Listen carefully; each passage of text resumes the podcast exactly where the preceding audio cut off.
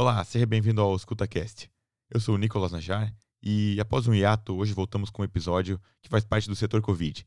Esse episódio traz o depoimento do infectologista Giovanni Breda sobre a pesquisa clínica ao longo da pandemia. O setor Covid é uma série do Ausculta que conta com a produção de Nicolas Najar e Gabriel Benley, que conta a história da pandemia pelos olhos dos profissionais de saúde da linha de frente. Hoje eu tenho o prazer de apresentar o infectologista Giovanni Breda. Seja bem-vindo, professor. Então, eu, meu nome é Giovanni Breda, eu sou médico aqui da Clínica Médica e da Infectologia, aqui do Complexo Hospital de Clínicas. Sou professor da Escola de Medicina da PUC e fiz toda a minha formação aqui, né? Desde a faculdade, eu entrei em 2001, aí fiz a residência de clínica aqui em 2008, 2009. 2010 eu fiquei um ano fora entre uma residência e outra, mas ainda assim eu estava envolvido um pouco aqui com o HC, às vezes fazia uns plantões de emergência, era preceptor da clínica médica lá na, na UPA Boa Vista. E daí depois voltei em 2011, 12, 13, na residência infecto. E daí quando eu estava terminando a residência infecto, eu fui chamado no concurso aqui da emergência, daí entrei como médico, já antes de terminar a residência de infecto, eu entrei como médico clínico e aí estou aí até hoje há sete anos quase. Boa. E como está sendo o teu trabalho durante a pandemia? Então, a, eu, o meu envolvimento com a pandemia é aqui no HC, né? Eu trabalho aqui todo dia, a maior parte do, dos dias eu trabalho o dia inteiro. Então, onde eu me envolvi mesmo com a pandemia foi aqui. Eu acho que a gente teve várias fases, né? Assim, até um pouco semelhante às fases da doença, assim, sabe? Aquela coisa do começo de negação, de não, isso aí não vai acontecer assim, tal, como estão prevendo, como estão dizendo, como falaram inicialmente, aí até a gente aceitar e ir adequando as coisas, se readaptar.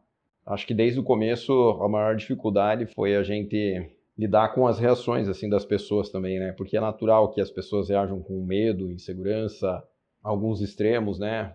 De todos os lados. E eu acho que essa como fazer com que as pessoas aceitassem uma, essa nova realidade, assim, digamos, e se envolvessem na assistência, se envolvessem nas atividades de atendimento a essa nova doença, eu acho que esse foi mais complicado desde o começo. Isso desde, falo aqui, né, no que tange aos médicos, né, médicos residentes e médicos do hospital, mas eu tenho certeza que isso também aconteceu na enfermagem, né, conseguir passar segurança, conseguir motivar as pessoas a, a estarem aqui para atender essa necessidade do momento, talvez foi o mais difícil no começo. Acho que a gente teve aqui Curitiba, não só HC, teve a oportunidade de, é, de se preparar e treinar um pouco antes de começar a receber um volume maior de casos. Vendo retrospectivamente, a gente vê que isso fez bastante diferença para a gente. Permitiu que a gente aparasse diversas arestas assim e alinhasse as coisas dificuldades antes de a coisa pegar mesmo, assim, de se preparar e de aprender já, já largar num patamar diferente, né? Aprender com é, coisas que não deram certo em outros lugares, em outros países, é, outros estados mesmo aqui do Brasil, para a gente já começar a adaptar a nossa realidade e, e para minimizar as consequências na nossa instituição, na nossa cidade. Né? A gente nem, nunca trabalhou aqui é, exposto sem equipamento de proteção individual ou com é, equipamento inadequado, tendo que reutilizar e tal, coisas assim. Não, não chegamos nesse, né? A gente estava bem mais preparado. Já tinha uma experiência consolidada de outros lugares aí, de algumas coisas aí, é, de reconhecer o paciente, como lidar com os surtos fora das unidades Covid no hospital. Aprendemos muita coisa ao longo disso, mas temos muito que agradecer, entre aspas, assim, ao aprendizado que os outros que vieram antes da gente em outros lugares passaram, né, para o mundo aí. Não, com certeza, realmente. É, professor, o que eu queria conversar é em relação a como que foi a pesquisa de tanto de vacina quanto de outros medicamentos dentro do HC. A gente sabe que o HC participou de bastante pesquisa clínica ao longo da pandemia e a gente gostaria de saber como que foi o processo ao longo de todo esse tempo. O Complexo Hospital de Clínicas foi convidado pelo Instituto Butantan para ser um dos 12 centros recrutadores para fazer o estudo fase 3 da vacina do laboratório Sinovac, né, laboratório da China, em parceria com o Instituto Butantan. No hospital aceitou, a professora Sônia como investigadora principal também, é, me conduziu o trabalho aqui e dali para frente foi uma mobilização muito grande assim, né, de diversas áreas, porque a equipe que está trabalhando nessa vacina aqui, só aqui no Hospital de Clínicas, ela é bem grande já. são dezenas de pessoas, né, da área do laboratório, da área da enfermagem, é, os acadêmicos de medicina que participam também, os próprios médicos envolvidos nesse processo para fazer todo o trabalho aí, né, de a, adaptar aqui o nosso espaço físico, onde seria adequado para a gente fazer é, toda a parte do protocolo, desde o screening, é, orientações sobre o termo, a coleta dos exames, a aplicação da vacina, garantindo que a gente seguisse todo o protocolo, que é bastante rígido né, em termos de segurança, é, registro de informações dos participantes. E foi proposto para a gente 852 né, voluntários para a gente recrutar. Acho que hoje a gente bate a metade dessa meta já. Acho que so, hoje somos o centro do Brasil mais adiantado, dos 12 centros.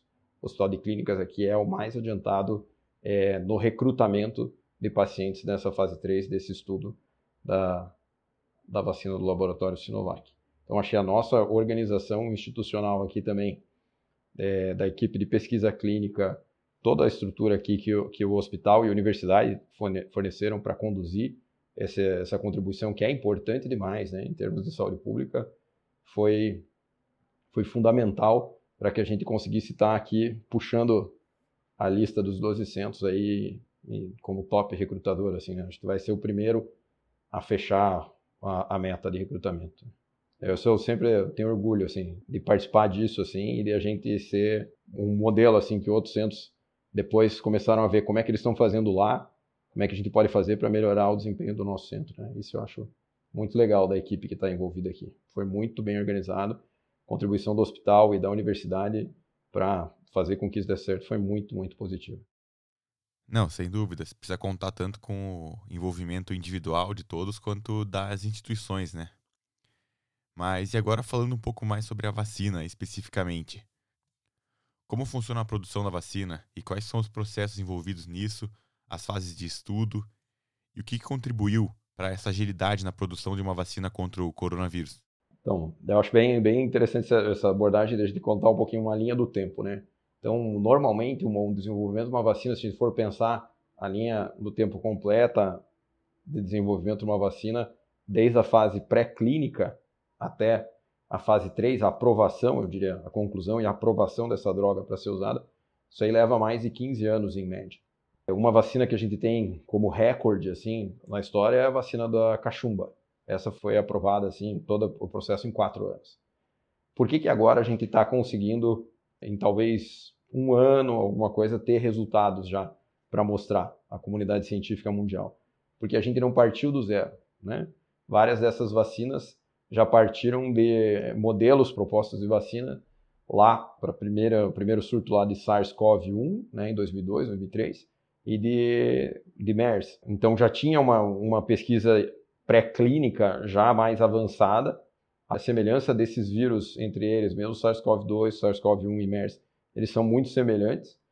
E, e, essa experiência anterior fez com que a gente ganhasse muito tempo, pudesse ir rapidamente já para as fases clínicas. E as fases clínicas começam sempre com a fase 1, onde eu pego um grupo pequeno de indivíduos voluntários saudáveis, onde basicamente eu quero definir aqui a segurança, o objetivo maior da fase 1 é definir que é seguro vacinar os indivíduos com essa vacina proposta e às vezes a dose da vacina que eu vou fazer também na, nessa fase 1. Na fase 2 eu amplio um pouco mais esse grupo para avaliar a segurança e avalio também a eficácia em termos de produção de anticorpos neutralizantes. Avalio a resposta imune também a essa vacina, como qual a capacidade dela de conferir imunidade. Mas ainda numa população muito pequena, para eu poder identificar, por exemplo, reações adversas raras, infrequentes, incomuns. Né? Uma vez que é seguro na fase 2 e mostra eficácia em produção de anticorpos neutralizantes, em garantir resposta imune adequada, aí a gente parte para a fase 3. Então, quando chega na fase 3, eu já tenho uma ideia de segurança significativa, né?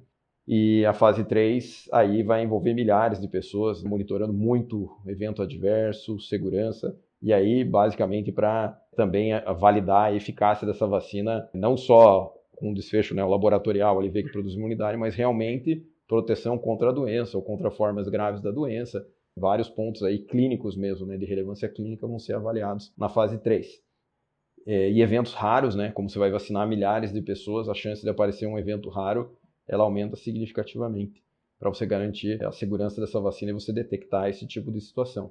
Todas essas etapas desse processo são monitoradas por uma comissão independente de segurança que monitora. Se verem essa comissão de segurança vê alguma achado maior de eventos adversos graves no grupo que está recebendo a vacina, é, eles podem parar o estudo por conta de segurança, então isso é monitorado para não colocar em risco os participantes. E uma vez que a vacina conclua a fase 3, é submetida aos órgãos reguladores para aprovação e ainda continua em monitorização na fase 4, né, que seria a fase pós-marketing, assim, pós-uso da vacina amplo, né, onde a gente continua mandando dados de eventos adversos possivelmente ou definitivamente relacionados à vacina e uma outra situação acaba sendo descoberta aí na fase 4, como é o exemplo que eu dei recentemente em outra situação da vacina da dengue, né?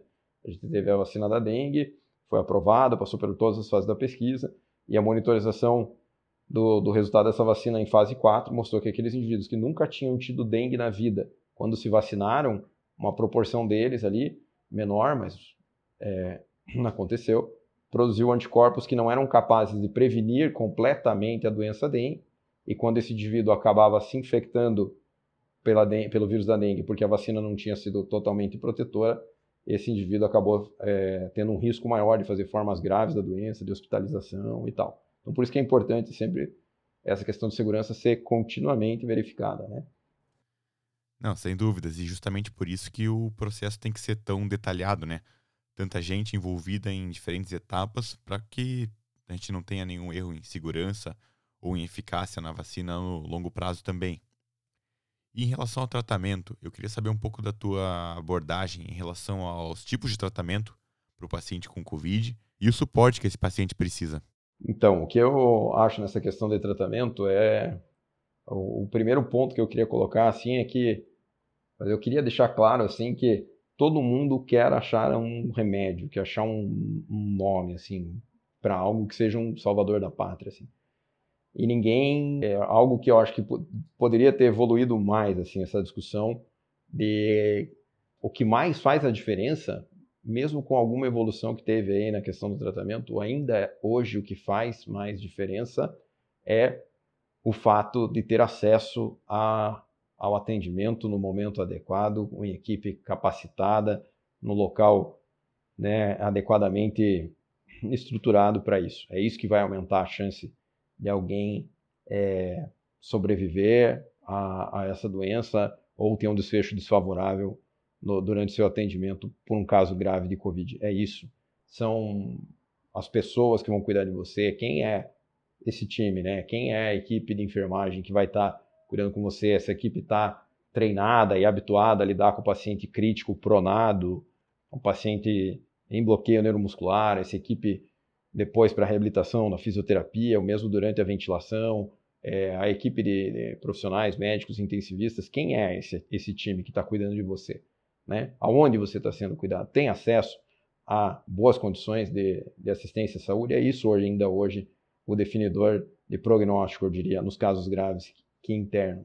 E pouco foi dada atenção em relação a isso. Ninguém discutiu muito isso. Vamos falando, ó, vamos abrindo vaga, vamos abrindo vaga, vamos abrindo vaga, e a gente não está pensando em quão preparadas as pessoas estão para assumir todos esses cuidados e os resultados que a gente espera atingir. Esse é um ponto, acho, fundamental. Queria que a gente tivesse evoluído mais em valorizar isso, que ainda é dependente dos recursos humanos que vão estar tá cuidando de você nesse momento. Não, pois é, a gente na prática do dia a dia, a gente vê que realmente, mais do que qualquer terapia individual, o capital humano é o que vai fazer a diferença. Tem um artigo também, professor, que eu estava vendo no teu Twitter, do British Medical Journal, BMJ, que falava a respeito de que tipo de incerteza a gente consegue tolerar em um estudo clínico e aonde que isso passa do ponto. Então, até que ponto a gente deve testar um medicamento novo para servir como terapia do Covid e a partir de que ponto isso passa do tolerável? A questão que você comentou do Twitter ali, que tinha tem um artigo recente do British Medical Journal onde eles colocaram bem isso, né? Se, se a gente deveria ou não usar é, medicações, é, propostas terapêuticas antes de termos resultados bem claros aí, né, publicados tal em revistas científicas e tal. E, como eu comentei, eu acho que a urgência do momento ele exige que a gente tolere algum grau de incerteza, né? que a gente não, não vai ser o, tempos diferentes, é, contextos diferentes, né? não dá para a gente é, levar o mesmo tempo para responder uma pergunta como a gente levava em tempos normais, né? o, o habitual. Mas isso pode ser feito de uma forma organizada, uma forma onde seja o paciente seja acompanhado e tal, e não pode ser um vale tudo, um vamos tentar qualquer coisa, e porque inúmeras vezes na história essas tentativas não deram certo, foram frustradas, né? Então, o que é algo que eu acho que fica de legado depois disso tudo é a forma de conduzir pesquisas clínicas pragmáticas, assim, adaptativas, multicêntricas para dar uma resposta rápida para o mundo, para a saúde pública. Um grande exemplo disso é do estudo Recovery, o único que conseguiu até agora mostrar alguma medicação que tenha mudado o desfecho dos pacientes. Esse estudo é um estudo pragmático, né, muito prático, adaptativo, que pode incluir medicamentos à medida que evidências menores, né, estudos séries de caso ou séries de uso compassivo de uma medicação, ou algum estudo observacional identifica algum candidato possível. Esse grupo grande de mais de 170 hospitais no Reino Unido está pronto para incluir essa droga na comparação e, e, rapidamente você conseguir centenas, milhares de pacientes e já responder essas perguntas: se isso aqui muda ou não muda o desfecho da infecção. Foi assim que a gente conseguiu a resposta com a dexametasona. Foi assim que a gente conseguiu responder tanto no grupo do Recovery, outros grupos, né? Grupo Coalizão aqui no Brasil, grupo da OMS, Solidarity, conseguiram responder, por exemplo, que a hidroxicloroquina nos casos moderados, graves, críticos, que necessitavam internamento hospitalar, não foi capaz de mudar a evolução clínica e o desfecho desses pacientes. Rapidamente conseguiu é, testar essa hipótese num, num, cenário de vida real e responder esse questionamento. E esses pacientes, eles não estão sendo. É, isso não é experimentação.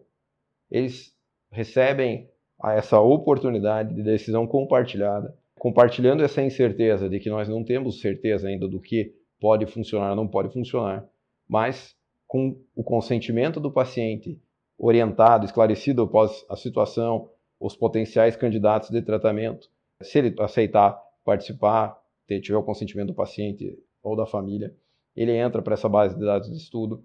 Tem um comitê de segurança que verifica, olha, esse grupo aqui, se esse grupo estiver tendo mais efeito adverso, grave, alguma situação especial, esse comitê já alerta o grupo de estudo e pode interromper precocemente, por exemplo, algum braço de estudo. Então é uma forma de a gente fazer isso de uma forma compartilhada com o paciente, com a, a, a segurança sendo monitorada, e assim que isso dá uma resposta positiva, como no caso do corticoide, daí você pode ampliar isso para muitas outras pessoas, é, dar uma resposta mesmo para o mundo.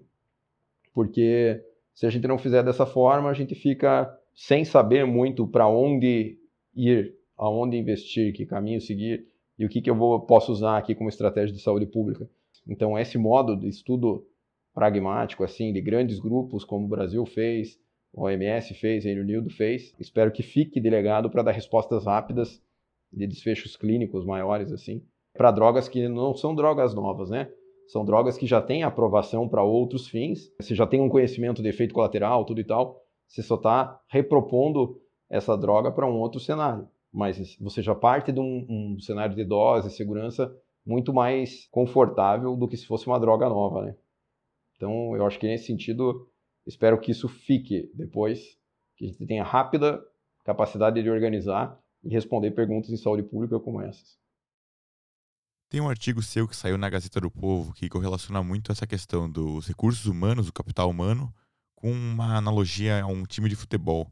É, o que eu falei aquele dia, é, a gente estava conversando, eu, eu, bati muito nessa questão de novo, dos recursos humanos, né? E que a gente vai aumentando o número de leitos, leitos, leitos, e como se leito e respirador fizessem o serviço por conta própria, o cuidado do paciente. E não, não é nesse caminho, né? A gente tem que saber quem é que vai cuidar do paciente que está nesse leito, quem é que vai cuidar desse respirador, quem é que vai adequar esse respirador. E uma coisa é o, o que eu tenho numa, em determinado estado, município, instituição, de pessoas que realmente estão habituadas a trabalhar com aquilo no dia a dia, com a segurança necessária, com a, a expertise necessária. É como se eu tivesse um time de futebol, esse time joga redondinho quando joga os titulares, né? Os titulares em campo, o time vai bem, não perde gol, defende bem, tal, a coisa flui. Quando eu isso jogando, sei lá, uma, duas vezes por semana, treinando, tem tempo para treinar, as coisas estão num ritmo adequado. À medida que eu começo a aumentar o número de jogos, boto meu time para jogar toda hora, meu time já não descansa adequadamente, começa a não só jogar titular, eu começo a colocar é, reserva, daqui a pouco os reservas dos reservas, daqui a pouco eu estou promovendo os juniores ali, porque eu estou jogando todo dia, duas vezes por dia, eu não tenho mais tempo para recuperação, não tenho tempo de descanso.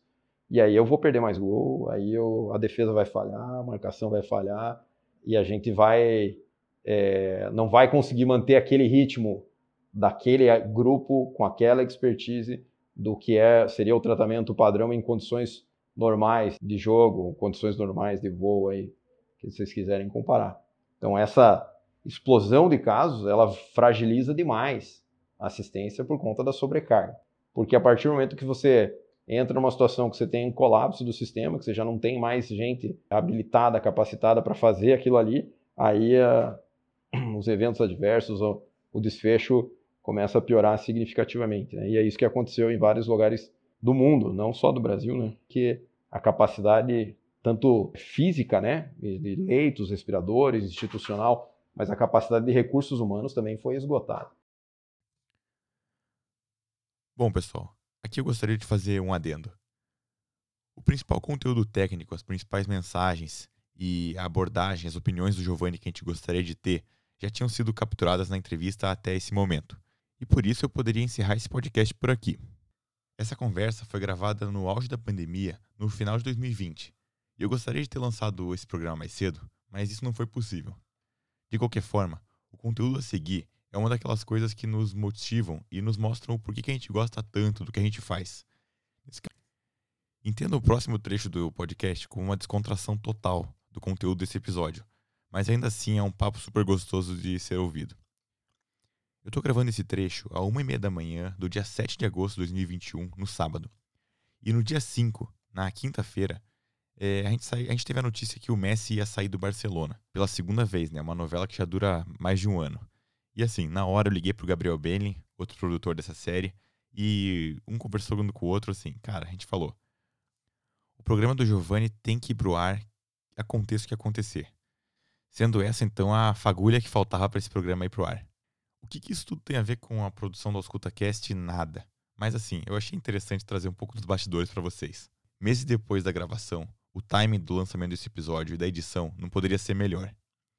Para quem gosta de futebol e tá preocupado com o destino do Messi, se liga aí. É, não, e assim, é, é, é mesmo do futebol, né? Uma coisa é o Messi jogando com o time que ele tá jogando, com quem, quem que é os caras que jogam com ele, né? E outra coisa é o Messi jogando uma, duas vezes por semana. Bota ele para jogar todo dia. Não deixa ele descansar, né? Não deixa ele treinar. Começa a substituir os caras por caras que ele não tem entrosamento no time. O resultado do Messi vai ser o mesmo? Nem o Messi vai conseguir manter o mesmo resultado. Então, é, é uma questão de você ir além do que realmente o contexto poderia dar daquela pessoa, daquele local. Né? É o Barça de 2015, campeão lá, e o Barça que está hoje em dia, né? É. Não dá para esperar a mesma coisa, contextos bem diferentes. Né? A gente vai ver a habilidade do Messi no, no time. Será que vai pro, pro City? Os caras falaram que ele, é dele ir pro Newell's Old Boys ali. Tipo, que ele falou que ele não jogaria em nenhum outro time da Europa, que se ele saísse da Europa ele ia vir jogar no Newell's. Pô, seria muito legal, né? Eu ia achar muito massa. Tipo, sei lá, o, o, o Tevez foi jogar no Boca por, porque o cara quer, né? Ele gosta, ele tem uma identidade. Ele saiu da Juve, recém final de Champions League pro Boca. A Juve perdeu do Barça. Acho que é. na época ele saiu da Juve pro Boca. Ele tinha acabado de disputar a final de Champions League. Não, eu, eu acho muito massa essa identidade aqui. Quando alguém tem uma identidade assim com o é. clube, com alguma coisa. o, cara, o De Rossi, né, que fez isso também, ele saiu da Roma, foi pro Boca, passou um ano aí no Boca. Mas o Boca tá uma merda, né? É. Cara, se o Messi fosse, se fosse pro nível Old Boys, a gente ia fazer caravana. Pô, certeza. Imagina. Jogo da Libertadores, você vê o cara jogando. Ah, quero que meu time jogue com o Nils. É. Doido. Cara, você vai, espera. Sorteio do, dos potes, caralho, Deus. É. Tá comemorando só Vai jogar com o Atlético aqui na Baixada. Pô, vai ter. Muito legal. É, pois é, mas se tratando então de uma questão financeira e burocrática a saída do Messi do Barcelona, é muito difícil que ele venha para o Newell's esse ano, né? mas de qualquer forma, a gente fica na expectativa, na esperança de quando isso acontecer. Mas voltando para a parte séria do podcast, então, é, eu gostaria de finalizar o programa falando um pouco sobre o papel da universidade e a relevância que a universidade procura e pretende ter dentro da sociedade, principalmente em tempos de pandemia como a gente está passando. Precisa, a gente quer valorizar a universidade pública, a gente tem que dar o valor, ele está muito relacionado ao, ao, resultado que eu entrego, ao que eu dou. Né? Tipo, vamos fazer de volta a comparação com o futebol. Por que, que o jogador de futebol é, ganha milhões? Porque chutar uma bola gera dinheiro? Não. Mas o, o, dinheiro que circula ao redor dele, em termos de propaganda, marketing, tudo isso, é isso que faz ele ganhar tanto. O Neymar só ganha, sei lá, um milhão porque ele faz girar 10. Você entendeu? A gente não tem que se acomodar, a gente tem, tem que ter uma inquietação, assim, de, de, cara, o que, que a gente pode fazer diferente, como é que a gente pode ir para frente, como é que a gente pode melhorar isso, aquilo. Então, se a, se a universidade quer ganhar mais, digamos, não estou falando só financeiro, mas quer ganhar mais representatividade, mais exposição, mais tudo, ela tem que entregar mais. Sem dúvidas. Giovanni, obrigado pelo seu tempo e pela presença no episódio de hoje, contribuindo de maneira inigualável para um dos projetos mais legais que já foram produzidos por aqui. E esse foi mais um AuscultaCast. Mais uma vez, eu gostaria de dizer que o meu objetivo é sempre trazer uma periodicidade mais frequente, mas isso nem sempre é possível. Por isso, eu agradeço a audiência e o apoio de todos que fazem o podcast seguir crescendo, mesmo nas adversidades. Nos últimos tempos, o AuscultaCast contou com o apoio de diversos colaboradores, começando por Gabriel Benlin, que fez parte de toda a produção do setor Covid, Gabriela Marrone, com um olhar crítico que regula muito do que é produzido aqui, e agora também o Otávio, nosso editor, que está entrando na equipe para fazer o podcast seguir crescendo. Hoje, o EscutaCast não é só um podcast, ele funciona como uma produtora. Então, se você tiver interesse ou conhecer alguém que queira produzir o podcast, entre em contato com a gente em arroba auscultacast ou auscultacast.gmail.com. Se você gostou desse episódio, compartilhe com seus amigos e entre em contato, mande sua mensagem, suas dúvidas, tanto no Instagram quanto em outras redes sociais. Eu sou o Nicolas Najar e fique ligado para o próximo Ausculta.